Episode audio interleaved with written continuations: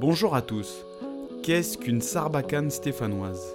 Si pour toi la sarbacane stéphanoise c'est une arme que tu fabriquais au collège ou au lycée de la métropole forésienne à l'aide d'un effaceur et d'un stylo coupé en deux, écoute cet épisode, tu risques d'apprendre de nouvelles choses sur la sarbacane stéphanoise. Mais d'abord, jingle. Comme si vous étiez dans le stade de Geoffroy dans le chaudron qui ce soir est bouillant. Coureurs de la Saint-Élion vont s'élancer dans le froid et la nuit, une course mythique. Quand on regarde le contenu du match, c'est vraiment mérité. Ces joueurs d'Andrézieux ont été héroïques. Parce qu'en 1904, lors de l'étape Lyon-Marseille, dans le col de la République, des hooligans avaient agressé tous les coureurs qui n'étaient pas stéphanois.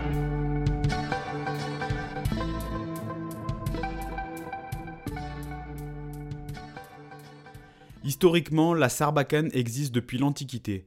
Probablement inventée par des peuples indigènes d'Amérique latine, elle servait d'arme pour se défendre ou pour chasser par exemple, en caricaturant un peu à l'image de Mimi Siku dans le film L'Indien dans la ville. Baboune Mimi, ça y est, j'ai réussi. La mouche, je l'ai eu avec la sarbacane. Non, menteur Quoi, tu me crois pas? Tu veux que je te montre? Chez nous, dans la région stéphanoise, la sarbacane, aussi appelée jeu de la souffle ou simplement la sarbacane stéphanoise, est jouée principalement en extérieur avec un long cylindre d'environ 1m50 pour 2 kg, 2 kg et demi. Ce cylindre servait à l'aide de sa bouche et donc de son souffle à propulser une sorte de fléchette que l'on appelait le trait dans une cible. Ce jeu traditionnel remonte à l'époque de l'exploitation du charbon dans les mines, mais contrairement à ce que l'on croit, elle n'était pas seulement pratiquée par les mineurs et n'a pas été inventée par ces derniers. Allez, souffle En effet, les pratiquants de cette discipline étaient principalement des travailleurs dits manuels, teinturiers, passementiers, armuriers et évidemment mineurs. Mais très certainement que les premiers à avoir pratiqué la serbacane étaient les bourgeois, les notables, alors seuls à pouvoir disposer d'une arme. De par le diable, Pandin pointe ta sarbacane vers un autre comté. Tous ces différents corps de métier ne se mélangeaient probablement que très peu ou pas pour pratiquer la sarbacane, chacun ayant leur jeu. Leur jeu signifie là le lieu où ils jouaient, leur cercle, leur amical, leur club en quelque sorte. Emplissez bien vos poumons. Je vais ouvrir le sas.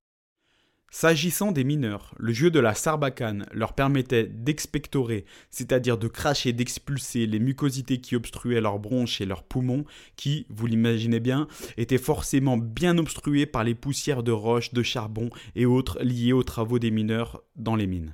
Eh, ça ramène les poumons, hein? Ah, ça va vous faire un bien fou S'agissant de la paternité de la sarbacane stéphanoise, l'hypothèse la plus probable est qu'elle aurait été inventée par des armuriers stéphanois, fabricants de canons à fusil au début du XVIIIe siècle. Elle permettait de recycler les canons mis au rebut par les contrôleurs des manufactures, par exemple pour de légers défauts de fabrication. C'est pourquoi c'est certainement les bourgeois, les notables à avoir pratiqué en premier la sarbacane stéphanoise. Il faudrait qu'il souffle, mon lieutenant. En 1896, la préfecture accepta les statuts de la première fédération des Jeux de la Sarbacane stéphanoise. Les règles y sont très rigoureuses et un système d'amende est mis en place pour les pratiquants qui auraient un écart de conduite ou un écart de langage. On est en France ici Et il y a des lois, figurez-vous Aujourd'hui, les règles se sont assouplies et on peut jouer dans les jeux en famille dans une ambiance beaucoup plus décontractée. Les jeux, quant à eux, sont maintenant bien souvent pluridisciplinaires. On y propose par exemple des terrains de pétanque ou encore de billard. Si la pratique a été forte dans les années 1800 et au début du XXe siècle, elle est nettement sur le déclin, mais une grosse centaine de compétiteurs continuent de s'affronter dans un championnat. Et même si la Sarbacane ne sera a priori pas au programme des Jeux Olympiques de Paris 2024, bravo aux baveux, le nom qu'on donne aux pratiquants de cette discipline et aux personnes qui permettent de perpétuer cette tradition qui fait partie de notre patrimoine. Baboune Mimi, ça y est, j'ai réussi. La mouche, je l'ai eu avec la sarbacane. Non, menteur Quoi, tu me crois pas? Tu veux que je te montre